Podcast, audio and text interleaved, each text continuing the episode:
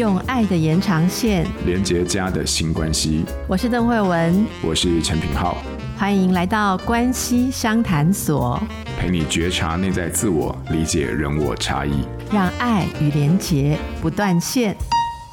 嗨，各位关系相谈所的听友们，大家好，好久不见，我是品浩，慧文好，品浩好，大家好，我是慧文。嗨，非常高兴又来到我们每周一次在线上跟大家交流的时间，来聊聊在关系里面的大小事啊。那在我们今天节目开始之前呢，啊，我想要呃分享一个听友的留言啊，有一位听友呃非常的真诚的把他上一次听完我们 EP 六十三，就是关于邓医师的这个新著啊疗愈陷阱之后的那一集，诶，他有非常多的想法，然后呢想要跟我们分享，我稍微花一点时间，然后来跟大家分享一下，这个是听友 Ariel。写到如下啊，他说啊、听完 EP 六十三疗愈陷阱呢，觉得有很多内心的脆弱的地方被邓医师触动。小时候就是我的爸爸妈妈离婚，那我跟着妈妈，那时也会有长大后要赚钱让妈妈过好生活的念头，但我什么都做不了，所以我会帮妈妈按摩脚，听妈妈道人生的乐色，那想办法让她开心。那现在我自己已经快要三十岁了。发现自己也有一些邓医师提到的困扰，例如我会不自觉想要讨好其他人，会害怕让别人生气，也没有为自己争取的勇气，因此常常会感到委屈。吃过一阵子抗忧郁的药，那我的内在还是有很多的冲突。一方面开心跟妈妈的感情是很好的，但一方面又感到疲劳，因为我无时无刻都在挂心妈妈的心情。同时又为这份疲劳感到罪恶。我可以感觉我有个内在的孩子，他一方面思念爸爸，但又不敢说；但一方面希望保护妈妈，能够让我安心。那在面对亲密的关系的时候，我又是非常渴望能够被照顾，然后被保护。我想这可能是我内在的小孩的一个愿望跟担心，但不知道如何让内在小孩能够安稳。可以请邓医师以及品浩心理师多谈谈内在小孩这一块吗？非常谢谢两位的分享。每次听邓医师和品浩心理师对谈，我感觉自己就像一只毛发蓬乱的猫，但两位用温柔的大手抚平那些翘起来的毛发。好，这个大概是 Ariel 的一个分享啊。在听完我们上一集疗愈陷阱的这一集之后，然后呃，我想大概 Ariel 非常。坦诚的，也真诚的把自己的一个成长的一些心境，还有遭遇，还有自己在内在的一些困惑，在节目当中提出来哦。那你提到了这个名词，关于内在小孩，诶，慧文，你听完就是 Ariel 的呃一个回馈之后，针对回馈的部分，你有没有什么想要对他说的吗？我首先要谢谢 Ariel 的回馈哦。呃，其实你讲的这个状况哦，开始觉察自己的状况，我觉得很不容易诶。因为你快要三十岁，那所谓快要就是你还是二字头而已。二十几岁，你已经能够看到自己的状态，我觉得这是一个很好的开始。我二十几岁还没开始 学心理学，好，所以我觉得还有很多的时间让自己重新长大。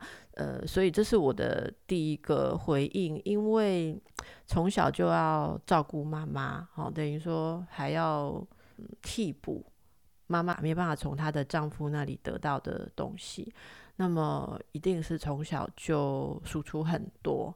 好，所以我其实一方面感到非常的感动，然后希望祝福 Ariel 自己的成长路上能够顺利，但是我也特别想提到说。不急，好不好？不急，因为我想艾瑞一定常常，呃，小时候就要扮演很成熟的角色，要懂事啊，要快点长大啊，好，不要让妈妈担心。所以在你自己现在的议题上，就就不要 催促自己了。我觉得，就我我就是希望说。呃，希望我跟品浩谈的能让你感到说，嗯，原来我会这样子是有原因的，我没有很奇怪，让你能够觉得比较安稳，然后有一些成长的议题可以呃慢慢开始进展，你开始觉察，它就会开始进展的。我们也会继续再谈谈这方面的议题，好不好？好，谢谢慧文。那个，我觉得你刚才在呃回复 Ariel 的时候，有一点我其实也蛮有感触的，就是说，其实我自己在二十几岁的时候。三十几岁的时候，我其实还把蛮多的心思都放在生活的这个部分，但其实很少去触碰到自己内在成长的一个过程的一些经历。那我觉得很难得的是，其实你有提到一个概念。一直以来都听到不少人也有在讨论这个概念，关于内在小孩这一块。刚好就是说，你有提到我们在上一次邓医师那个疗愈陷阱的这本书当中，刚好提到一些关于亲子关系的一些关于控制的这个议题哦。那我从你的分享当中，似乎也看到了一些关于这个部分的呼应。好，那所以今天我想我们。或许就顺着 Ariel 的这个回馈，还有他提出的这样的一个疑惑，好，然后带到内在小孩这样的一个概念，我们来聊聊关于内在小孩这件事情。因为似乎在你的疑惑当中，你感觉到就是自己内心的这个内在小孩。他其实还有很多的时候是需要被照顾到、被看见的，可是我们似乎困于在不知道该如何能够去回应这样的一个内在孩子的状态。诶，慧文啊，我想问问你啊，关于内在小孩这个部分啊，我自己其实在学习心理学的过程当中，对于这个观点其实一直都是有一个不是那么熟悉，因为我可能自己从呃精神分析，然后认知行为，啊然后存在等等。那一直过来，这其实是我一直开始进入到职场之后，然后开始在面对啊、很多儿童青少年的工作的时候，我才开始接触到关于内在小孩的这样的一个概念。好，我依稀可以理解，但其实我自己也不是那么的清楚。那我知道内在小孩似乎也是从荣格的心理学里面的一个蛮重要的一个概念。那我想问问慧文，就是你怎么看内在小孩这样的一个概念？呃，其实内在小孩这个名词，如同品浩刚刚说的，我们在心理治疗的职业训练当中，其实没有一堂课上内在小孩。我跟品浩是差不多一样的背景嘛，哈。那但是在大众心理学里面，我所谓大众心理学，可能大家如果去书店，不管是外文的翻译书，或者是中文书籍，有一些所谓 self help 的 book，好，就是这个自我协助，哈，自我协助的这样的书籍，他蛮喜欢用这一个名词，哈。那这个名词其实我们如果综合，一般会使用到它的说法，指的就是。一个人他作为一个孩子的时候所学到、经历到啊，然后养成的观念，甚至是受的创伤，以及没有完成的期望、没有被满足的需求，这些东西在呃成长的过程当中发生一种停滞状态，所以变成整体。年龄还有嗯角色的这个配置啊，都已经进入成人的阶段，可是内在却有一个脱节的部分，仍然保留着。呃，我刚刚讲的那些未完成的事情，也就是前面的任务没有完满，他没有办法把这个小城市关掉，再往前走，所以他就挂在那里，一直 open 的那样子的感觉。好，我想用这个方式来说，大家也许就会嗯比较清楚这个概念。呃，荣格他的确是有提到，可是他其实说的也不见得是现在讲的内在小孩，因为荣格他。呃，有提到有一个神圣孩童的原型，大家知道荣格他有谈到原型心理学，然后谈到呃我们人类内心的运作有很多很多的模式，那么其中有一个是神圣孩童哦的状态。这个神圣孩童的状态，其实在成人我们都仍然会受到召唤。例如说，大家想一想，我们是不是会对很多从小就是负担社会。国家民族的重责大任的这种英雄、小英雄，还是神童，哦，这在各个文化里面都会看到。那这个我们每个人，不管是如何变成成人，都有一些内在的部分停留在一个比较是呃过去或是过往的状态。好，所以这个呃，其他后面就有很多的呃心理治疗师啊，包括是我讲为大众书写或讲解心理学跟自我疗愈的，就很喜欢用这个名词。但据我所知，这个名词应该是没有一个人注册商标或 特别去把它定义起来哈。啊，只是说大家提到这个话，我可以用呃我们比较。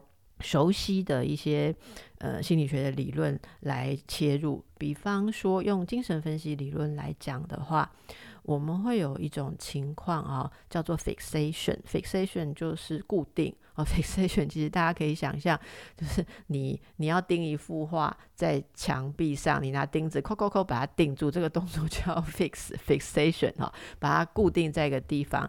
呃，弗洛伊德曾经讲过，如果你内心经历过的某些创痛，或者是某些在发展阶段应该要得到的东西没有得到。好，比方啊，像作为一个小小孩的时候，我们应该要有得到安全感，甚至呃更小一点的时候，我们也某部分要被满足，说我是全能的，呃，嗯，我肚子饿，你看。妈妈就过来喂我吃了，哈，就是不是妈妈自己过来的，是我很厉害，我一饿，世界就为我而转动。这种这种中心状态、自我中心状态，在某个婴儿阶段是需要被满足的。万一有人这些东西没有被满足的话，那这种前一个阶段的需求，甚至他额外受到的创伤，比方在某个阶段受到恐惧啊，受到生存的威胁感，这些东西就会把那个阶段先用个钉子钉在你的生命上。就定在这里，那、因为为什么定在这里就挂着，有点 suspension 的意思，就是挂着。为什么？因为你不能一直在这里啊，就是学校告诉你，小学要毕业啦，要进国中啦，衣服要越穿越大件啦，哈。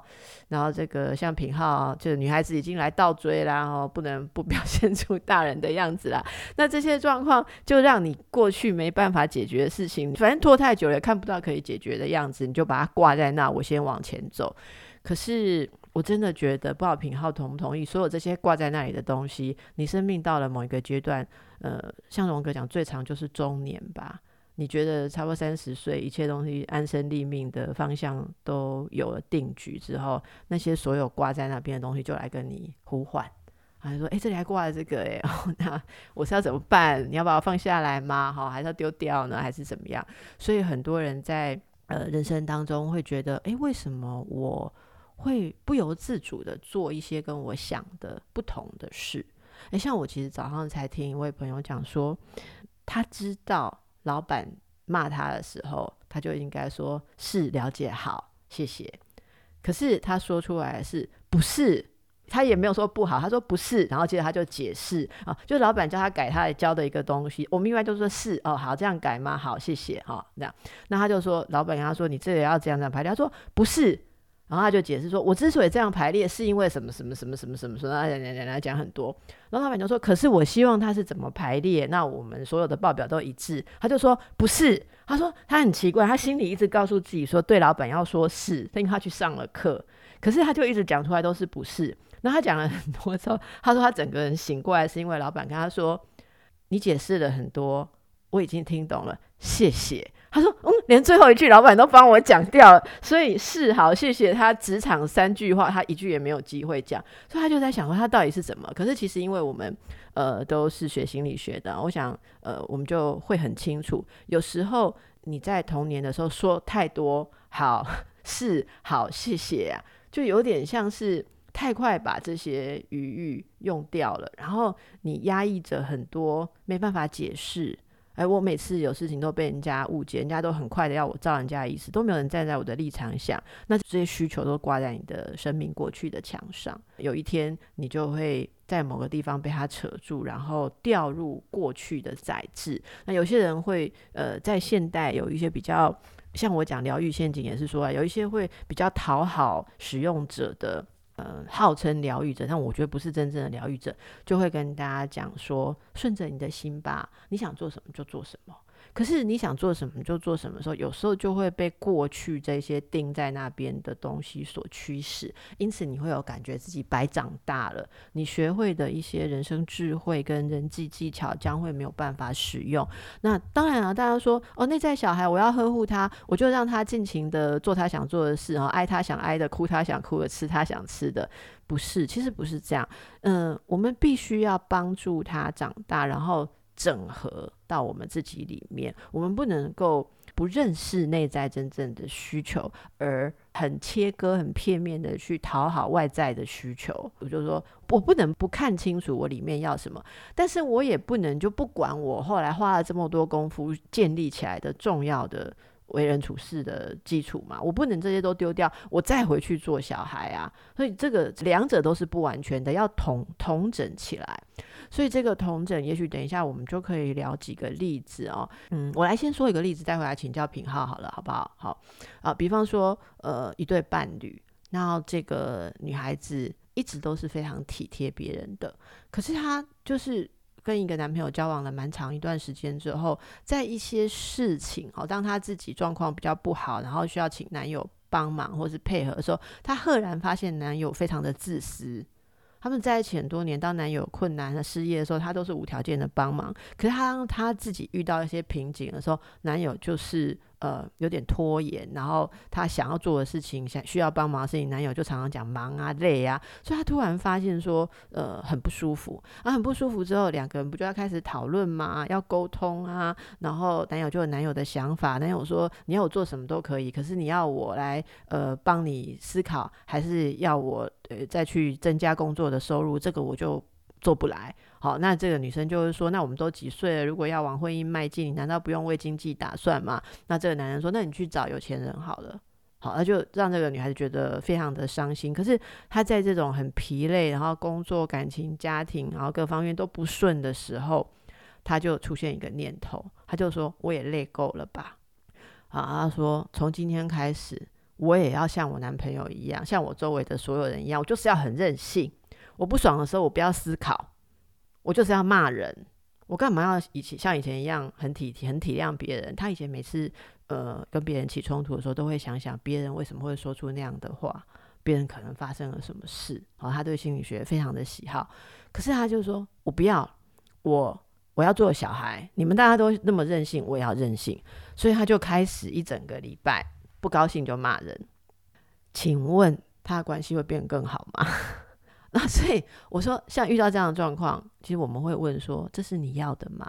你觉得你这样子放开所有你习得的方式，然后用最本能的方式来哭喊，一天两天，也许可以发泄嘛？发泄掉是为了让我们注意内心有需求。我我其实不反对大家偶尔就摆烂或是发泄，我也会。我到现在 一个超过五十岁的人，有时候还是会发泄一下哦，就突然说就说出内心很需求 想要讲的话。但是发泄完只是让我注意到我内心还有这个东西挂在那儿。接下来我就要用我学会的东西来处理，因为我真正想要的并不是呃人格退化，回到一个没有能力掌握人生的。童年，我我要的是我学得的这一切智慧，我可以使用。我对于人、对于生命、对于自己、对于心态，我可以好好的经营、好好的照顾。但是我也要拿回我曾经压抑的我内在的需求。我想这才是一个好的方向。这也是延续我们上次讲疗愈陷阱。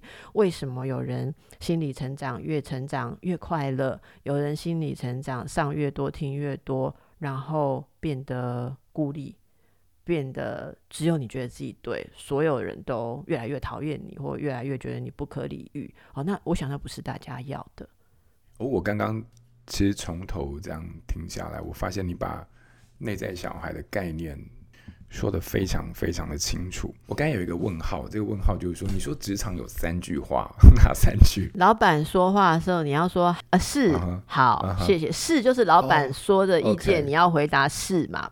然后好就是他交办的事情，你要说好嘛？Oh. 然后你要谢谢。他花钱请你，还要教你做事，难道不敢说句谢谢吗？这个就是职场平安符后面要印的三句话。就这三句话不断的 repeat 之后，就是可以保平安的概念。保平安，但是没有叫你说印是印好之后，你就全部要照老板的做，因为你要自己判断，老板花钱请我们来，是我们要解决问题啊。嗯，你知道我以前有时候录节目的时候，那个我同事嘛，我们有团队，然后还负责所谓的打理你的仪容。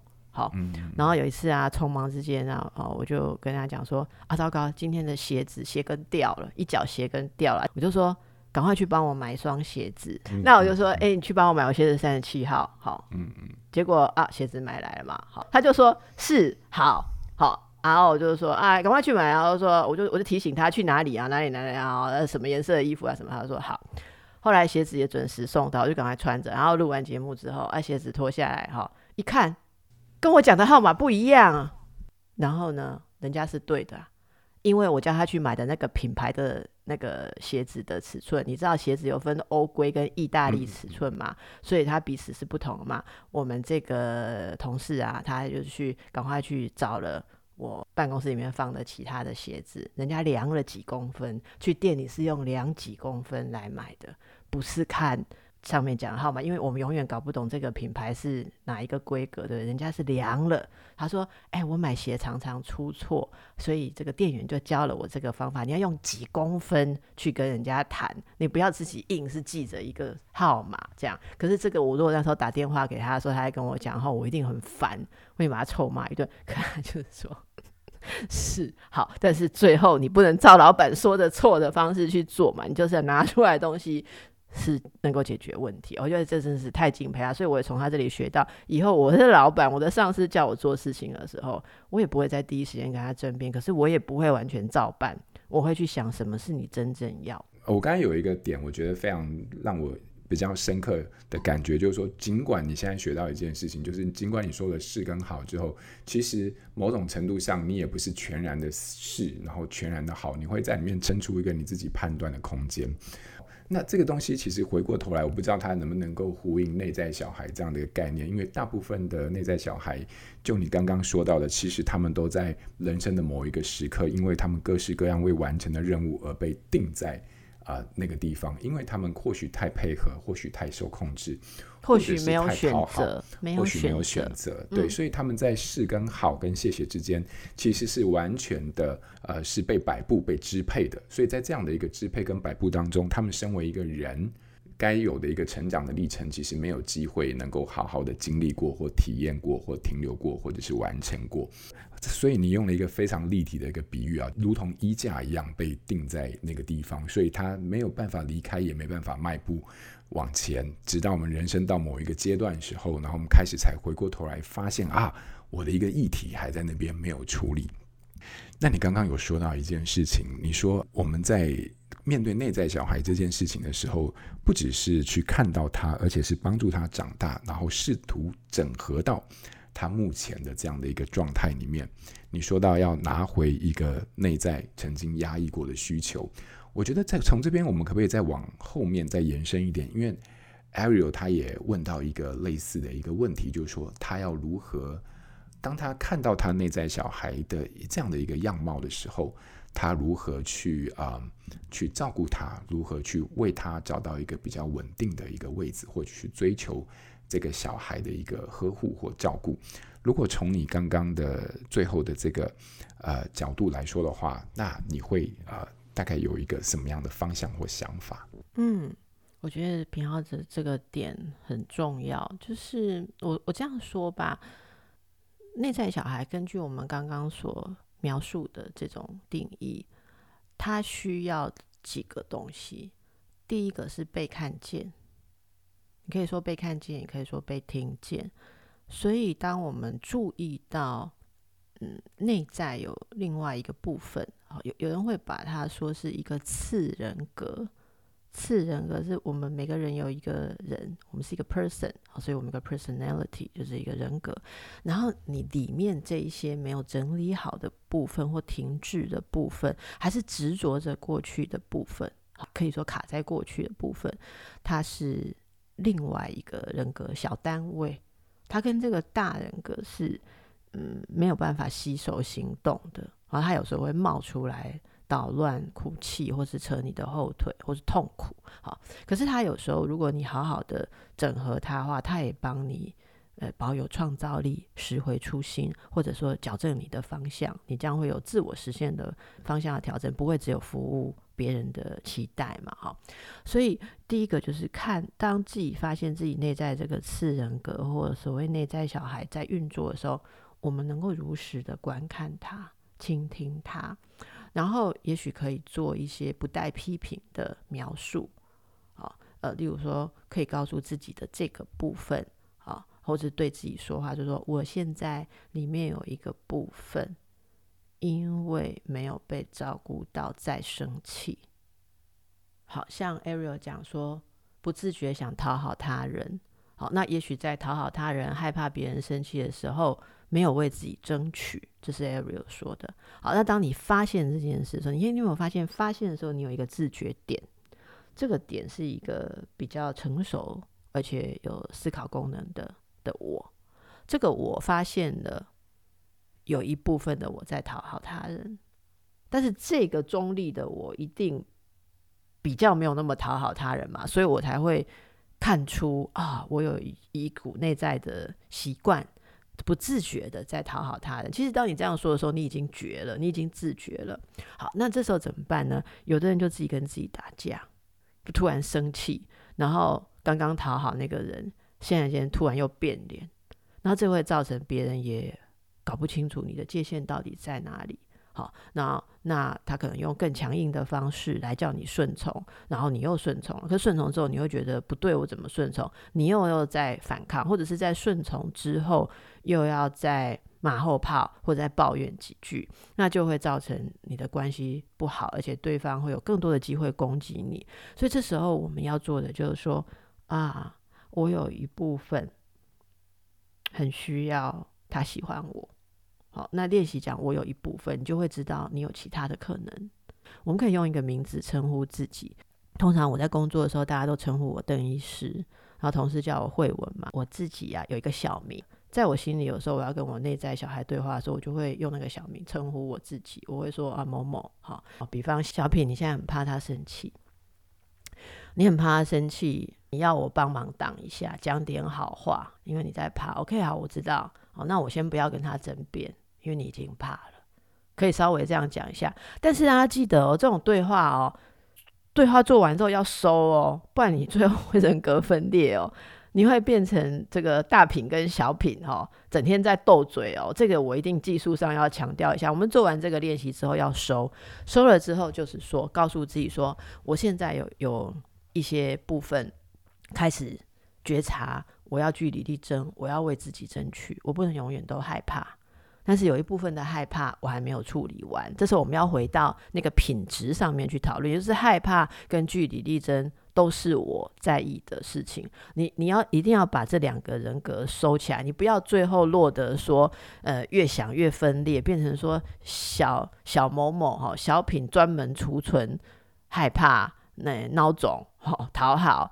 然后大的你专门负责在批评、指责和骂人，这样就不会变好。好，也就是说，我们透过有点距离分开来对话，看自己的每个部分。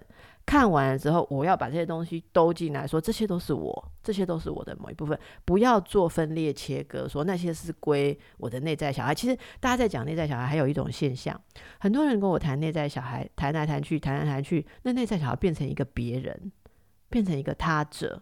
甚至会有人说：“我好痛恨我的内在小孩。”那就不符合我们在做这个疗愈工作的方向啦。我们要的是你要去爱他啊，你要去呵护他，而且他也不是让你用来逃避的。好像有人就说：“我刚才会这个说出那么愤怒的话，不是我所说的，是我内在小孩说的，所以不负责任。我小孩不不归我管嘛。其他做爸妈就知道嘛。你的小孩在外面跟人家怎样，你要去道歉呐。”你的内在小孩怎样，你也也是你的责任。好，所以这个是我我刚好讲到例子的时候，给大家的几个补充。我们可以去互相观看，去对话。好，你的大自我跟内在小孩可以对话，但是对话完之后，你必须记得，这都是你。好，不然的话，很有可能内在小孩就变成一个呃借口，逃避。出场你不想要的东西的地方，然后你开始跟他切割，跟他脱离，这样你只会越来越糟。他会一直扒着你，一直扒着你，因为他不想被你抛弃。你刚刚用一个很生动的比喻啊，就是打架。我不确定我们误会这个意思，就是说，其实内在小孩的存在，有时候某种程度上，就如同你前面说到，那是一些未完成的任务，他总是会用各自的面貌跑出来。当他跑出来的时候，其实就。这个你的主人格跟你的次人格，基本上他们就有一些对话，但是他一开始比较像是打架的这样的一个状态，就是彼此谁也可能不服谁，好，或者说他们其实是很冲突的一个立场。不过你在这边做了一个呃，我觉得是非常温暖的接纳。我自己感觉就是你回到一个如实这两个字，也就是说，对，这个是我我的一个部分，就是我有一个这样的自己。好，我们可以有各式各样的方式来。为自己做一张命名，但我就是有这样的一个自己，我很，我总是会想要讨好别人，但讨好别人的背后是因为我很害怕被否定，或者是我很害怕这种关系的断裂。当我们可以看到那个部分自己背后这样的一个议题的时候，事情从这边才开始，因为我们试着要把它。接纳或者是整合成自己这样的一个部分，你说收回跟整合是非常重要的，而不是让这样的看到变成一个无形中更大的分裂。那不是我，那就是我的小孩，那是我的遗憾。当我们自己看到这样的一个冲突跟内在的一个落差的时候，在整合这件事情上，你会怎么做？我觉得这是一个很大的问题，也许我们可以再聊一集。所以我先说一个嗯比较大的方向好了，就是。你要为认领回来的东西负责。好，呃，我记得之前有听友讲到说，我很讨厌我自己。那一次我们在聊的时候，我就有说过，什么叫做我很讨厌我自己？那我有几个？好，其实我就是提出了这个我们常有的一种状况，觉得自己有很多个部分。但你如果觉得说我是在一个统整的中心，然后我有很多个部分。那你对每个部分都会去处理嘛？好，这是一个统整的状态。可是有一些时候，其实很多人在某些时候不是处在有一个高高位的我统整一切的状态，他们是分成很多的部分，而每个部分都平等的在打架，那就会出现甲人格跟乙人格在内斗。内斗其实会消耗掉我们个人很多很多的能量。就内在冲突啦，所以要有一个整合的状态。我们需要做的就是，当你辨认出你的内在小孩想要什么时候，如果你要把这个要求拿回来，你也要同时记得你要为他负责，你要为这个东西负责。好像说，好，我的内在小孩觉得每天为五斗米折腰，要去说是好，谢谢，非常的讨厌，好，非常糟糕。我的内在小孩希望自由自在。想要做什么就做什么，OK，好，你认回来这个需求之后，你要负责。负责的意思是什么？负责的意思是，如果你不符合团队的需求，团队可以让你走路啊，你可能要失去这个工作或是这个角色，你也可能失去你的婚姻、你的伴侣关系啊。那你有没有要为这个负责？我比较看到的就是我们在协助工作当中最常遇到比较棘手的，就是说认出这个需求之后来找治疗师。这个需求可能在某个人生挫折当中被唤醒，然后他们发现哦，我都从来都没有好好的照顾过自己，然后他就来到治疗。可治疗当中你会发现说，一开始是没有办法为这些需求负责的，所以他们以冲突矛盾的状况呈现着。我内心其实想要叭叭叭，可是我不要这样做，最后会负的责任。好，那随便举一个好了，听众朋友如果有做媳妇、做妈妈的哦，我干嘛要住在婆婆家里，照人家的喜好在那边煮饭？我从来都不喜欢加味精，所以婆婆什么都要加一匙。哦，假设是这样，好啊，OK，你要搬出去啊，好，那你要开始争取搬出去啊。可是争取搬出去之后，可能先生不愿意啊，啊，可能要看到人家不舒服的脸啊，然后很多很多呃随之而来的麻烦，你有没有把它当做？一个承担，因为你的目标是你确信自己应该要建立一个自己居住的地方，那么就要负责啊。好，那我说的没办法负责的状况是什么呢？没办法负责的状况就是出去独立住啊。这个婆婆说：“哦，啊，你们要搬出去啊，房租嘞。”我还遇过，就是说你们做父母的要支援我们。叫公公婆婆要支援他们一个月两万块的房租，让他们搬出去住。这是一个婆婆跟我讲，她说现在时代已经变成这样了。我我真的没有要求儿子媳妇跟我们住，可是他们没办法搬出去住，租金要我出。诶，这样子，那为什么既然都要花多花那个钱，家里也有空房间，那你就住着就好，我也没跟你收租金。好，这个就是没有办法为自己的呃理想去承担，那最后就会非常的。痛苦，好，就会变成一直在跟别人争执，然后在生气。这句话就变成一句有名的话，叫做“你都不帮忙我独立”。对着人家吵说“你都不帮忙我独立”，这句话可以换成句型，可以代换成“你都不让我做自己”。好多人都来问，就是卡在这个东西里。我先生不让我做自己，我太太不让我做自己，我妈妈不让我做自己，社会不让我做自己啊！你都要做自己的，还要人家同意做自己？为什么大家没有都很爽做自己？因为做自己要跟别人有拉扯啊，对不对啊？如果你做自己，别人都高高兴兴，那大家都在做自己，做自己就不会变成一个学问了啦。好，所以就是要自己要去呃有一些承担。这已经不是内在小孩的一个。思考的答案了，这我觉得这是一个人生在世里面找自己位置，然后以及坚持那个位置一个非常重要的一个态度。我突然觉得你你刚刚讲没错，这已经不是内在小孩，我觉得我已经在讲内在老人了。人生的内在的一个呼应啦，就是说我我觉得责任这件事情真的啊，它真的是一个非常。两面的一个东西，就是我们在追寻的自己独立啊等等的时候，其实基本上就是一个在面对责任的一个决定跟取舍。听你这样讲，我觉得哇，天哪！照顾内在小孩，整合内在小孩，其实他要思考的东西方方面面，而且是非常多的。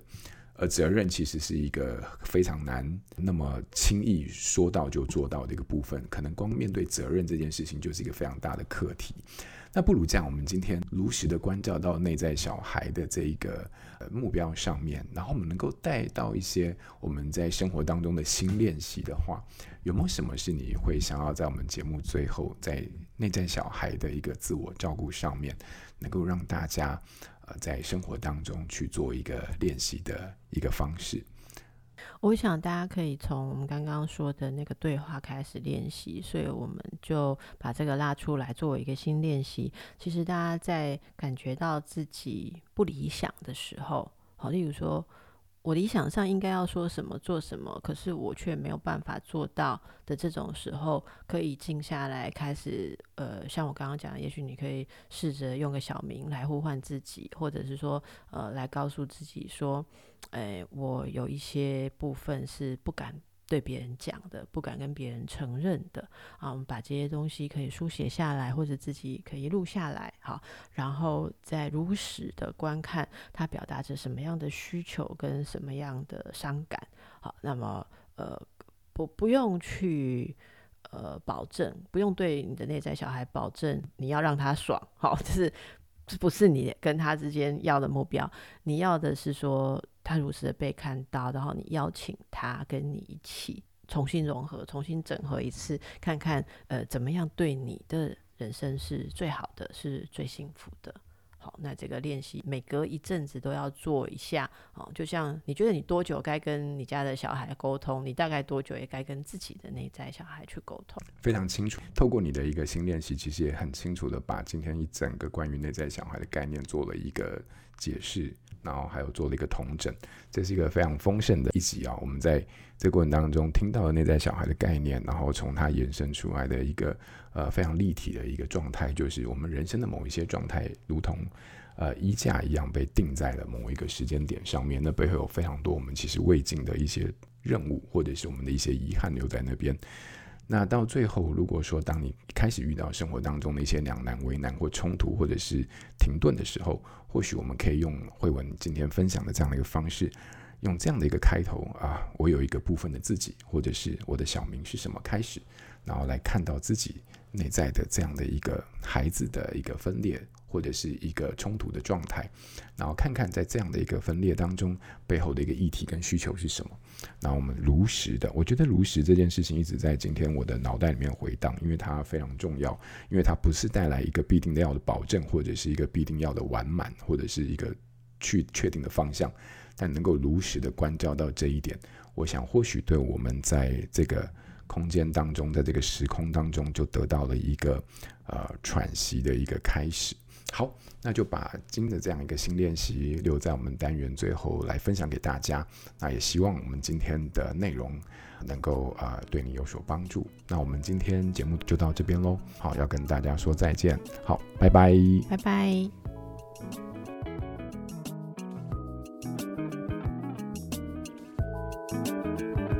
亲子天下 Podcast，周一到周六谈教育、聊生活，开启美好新关系。欢迎订阅收听 Apple Podcast 和 Spotify，请给我们五星赞一下。也欢迎大家在许愿池留言，告诉我们你在每周新练习的时间中，生活有了哪些改变和发现。关系相探所，我们下周见。